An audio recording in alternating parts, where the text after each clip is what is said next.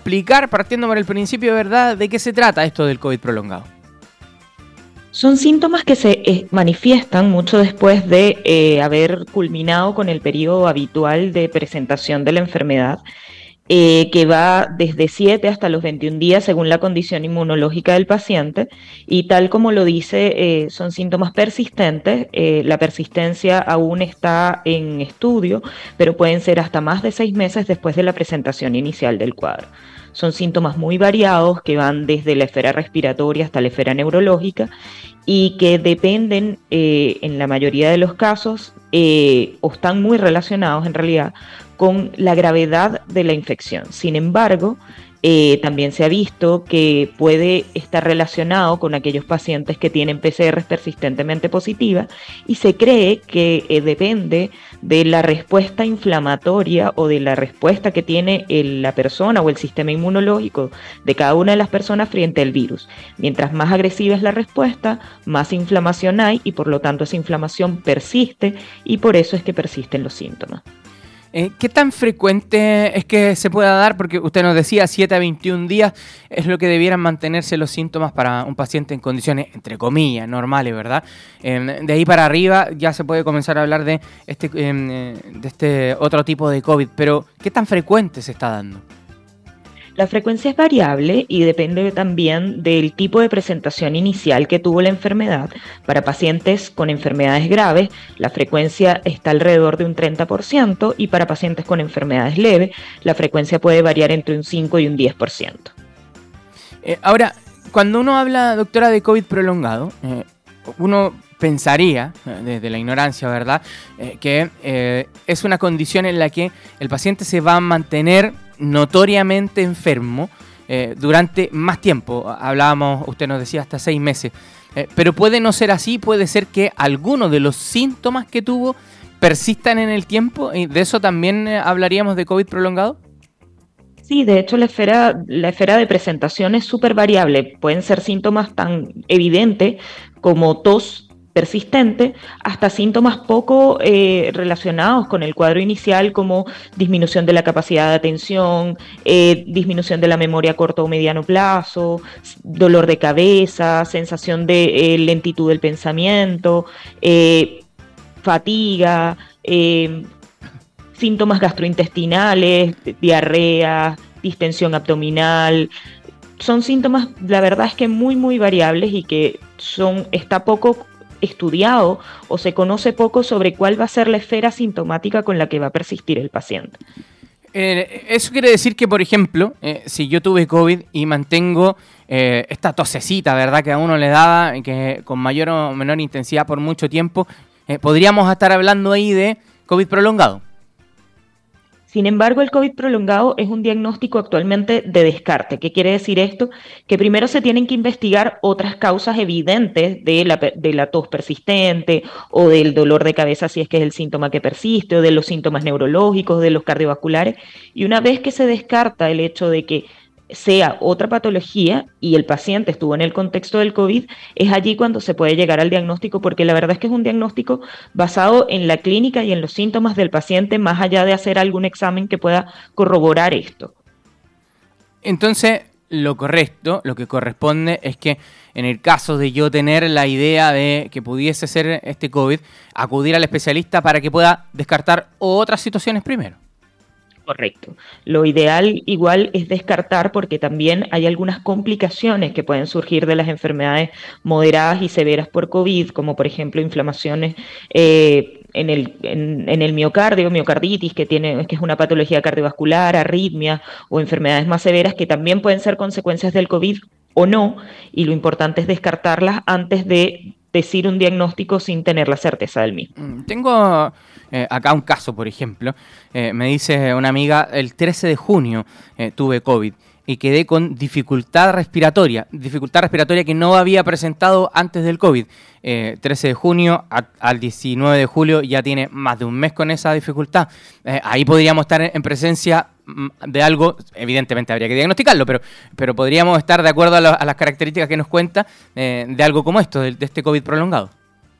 Claro, ahí como tal como lo comentaste previamente, lo ideal es consultar al especialista para también evaluar la capacidad o la, o la, afectación que pueda tener esa dificultad respiratoria en ella y si es algo que ha disminuido su capacidad pulmonar o algo algo más que se puede intervenir. Entonces, la idea ante la presencia de estos síntomas es claramente acudir al especialista y evaluar el impacto que van a tener sobre la calidad de vida del paciente posteriormente. Doctora, ¿cómo se puede tratar este COVID prolongado? Porque estamos hablando, por ejemplo, de acá de un caso que mantiene dificultad respiratoria. Podemos hablar de un caso que mantiene eh, dolores de cabeza persistentes, por ejemplo. Eh, podemos hablar de otro caso de que mantiene problemas estomacales, qué sé yo. es tan diverso. ¿Cómo se va a tratar este COVID prolongado? ¿Se va a tratar de acuerdo a la sintomatología de cada paciente? Correcto. Lo ideal es manejar los síntomas, pero sobre todo conocer la causa subyacente de este síntoma. Si es que, ¿a qué me refiero? Si la dificultad respiratoria está causada por una disminución de la capacidad pulmonar relacionada con el COVID, abordar esa disminución de la capacidad respiratoria. Si el dolor de cabeza está relacionado con alguna patología en particular ocasionada por el COVID, manejarlo desde la patología. Claramente tratar los síntomas, pero investigar a qué está relacionado. Mm. Eh, es, bien, eh, no es fácil. ¿ah? Yo, a, veces uno ocupa la experiencia personal también para tratar de graficar algunas cosas, pero a mí me pasó que tras tener COVID eh, me diagnosticaron una gastritis. Al final era otra cosa lo que había allí. no es fácil porque entra en una dinámica del descarte. Claro, y, y es por eso hay muchas cosas relacionadas con el COVID que no solamente tienen que ver con la inflamación que se produce para que el cuerpo se defienda del COVID, sino el estrés propio del paciente, que también puede sacar a la luz o desenmascarar patologías que ya tenía previamente al COVID y el paciente comienza a notar esos síntomas que quizá cuando se interroga de forma más eh, dirigida él se da cuenta que no, estaban antes del COVID o estaban desde hace mucho tiempo o aparecieron en conjunto con el COVID. Entonces es importante cuando persisten o estos síntomas no ceden, hacer un interrogatorio bien dirigido y no, no se trata de como adivinar, sino realmente llegar a la causa de lo que está produciendo este síntoma. Eh, acá hay una auditor o auditora, eh, eh, auditora, que dice, me dio COVID y tengo anosmia. Llevo más de tres meses así. Siento dolores y a veces no. me declaro absolutamente ignorante frente a lo que es la anosmia. A ver si usted nos aprovecha de explicar un poquito. La pérdida del olfato. Mire. ¿Ok? Eh, y la pérdida del olfato sabemos que es uno de los síntomas que caracterizan la enfermedad por COVID en uno de sus primeros, eh, es uno de sus primeros síntomas en algunos casos.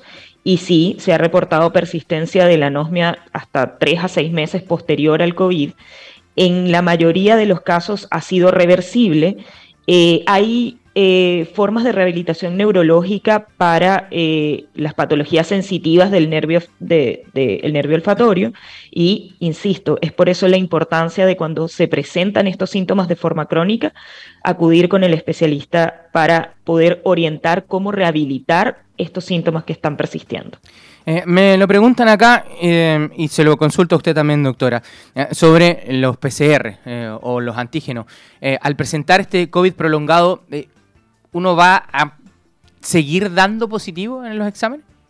No necesariamente, porque el COVID prolongado no tiene que ver con la, con la persistencia o la presencia del virus en sangre, tiene que ver con lo que ocurrió mientras él estuvo presente, o sea, cómo tu cuerpo respondió ante él.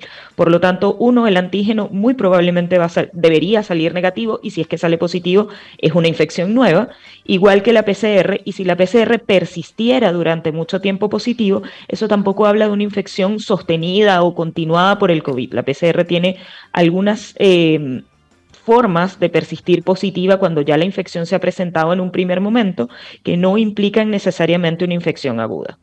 Perfecto. O, sea, eh, mm, eh, hablamos de COVID prolongado no necesariamente porque yo siga dando eh, positivo en mis exámenes, sino dadas las características de los síntomas que yo voy teniendo. por ejemplo, el, el, dolor muscular. ¿Es posible que un paciente quede con dolores musculares post-COVID? Fatiga, dolores musculares, calambres, sí, son posibles y son parte del abanico de síntomas que, como te comenté previamente, es muy, muy amplio y comprometen todas las esferas eh, del, cuerpo o, los órganos que se han involucrado durante la presentación inicial de los síntomas del paciente. Mm. Eh, ¿Qué pasa si esos síntomas se extienden más de seis meses? Porque usted me decía, hasta seis meses podría podría verse. Me imagino que eh, son todos casos. Incluso puede ser más. Incluso no, puede ser más.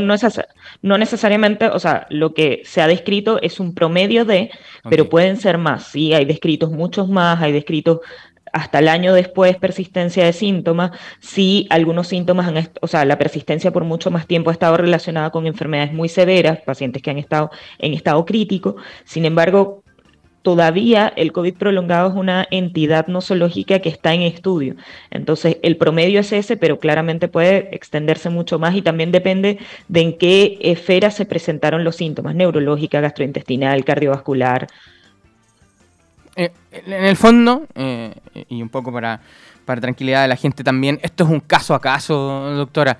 Eh, por eso volvemos al punto inicial de si usted tuvo COVID y si todavía siente que persisten los síntomas, lo importante siempre es consultar al especialista, es poder acudir al doctor y plantear aquello, porque puede ser, puede ser que sea este COVID prolongado, que usted mantiene algunos síntomas, o puede ser que el COVID haya dejado a la vista alguna otra patología también que estaba allí eh, y que eh, no se había monitoreado, que, que no nos habíamos dado cuenta.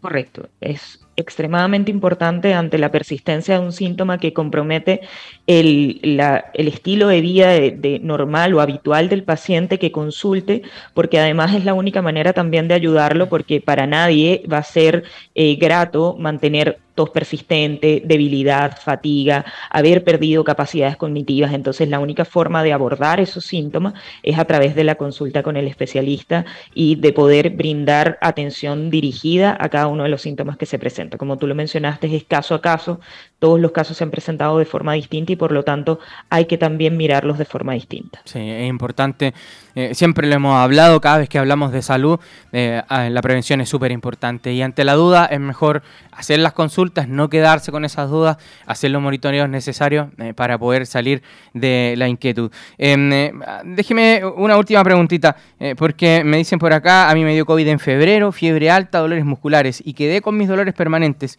Luego de eso me diagnosticaron fibromialgia. ¿Es posible en que esto sea post-COVID, como me dijo el médico? Claro, eh, es lo que conversábamos un poco.